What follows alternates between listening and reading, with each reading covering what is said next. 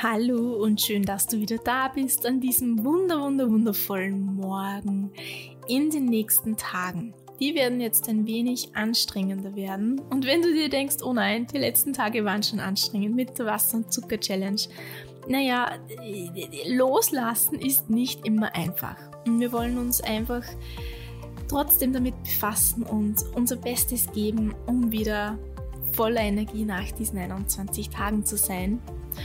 Und jetzt wird es nämlich im Hinblick auf den Vollmond, der am 14. September ist, werden wir uns jetzt belastenden Situationen, Gefühlen, Gedankenkonstrukten in unserem Leben widmen.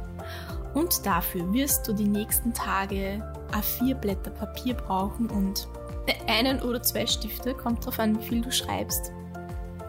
Und wir werden uns jeden Tag einem bestimmten Bereich widmen.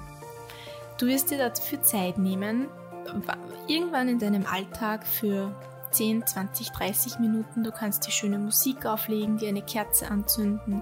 Wichtig ist, dass du ungestört bist, für dich bist. Vielleicht kann dein Partner in der Zwischenzeit die Kinder übernehmen oder solltest du alleinerziehend sein.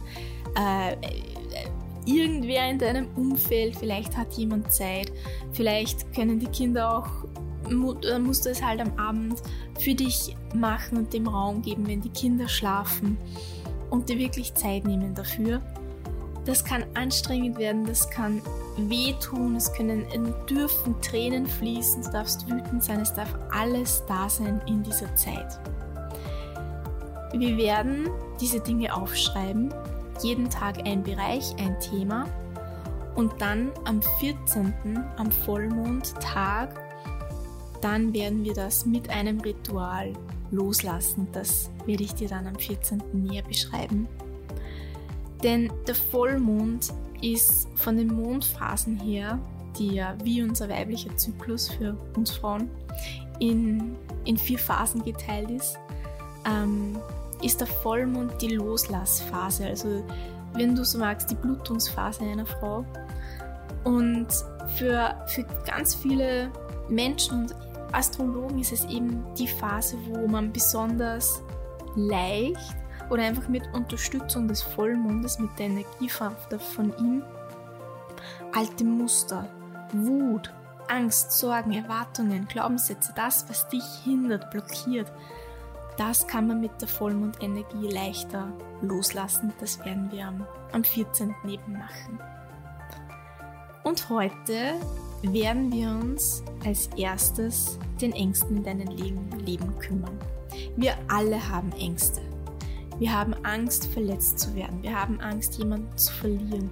Wir haben Angst, dass vielleicht unseren Kindern etwas Negatives, Schlimmes passieren könnte. Und wenn du das Gefühl hast, eine Angst blockiert dich, sie belastet dich, sie, du komm, bekommst sie einfach nicht aus dem Kopf, dann schreib sie auf. Schreib heute alles auf, was du im Zusammenhang Entschuldigung, mit dem Wort Angst empfindest, spürst, was dir durch den Kopf geht. Und lass es einfach mal so stehen.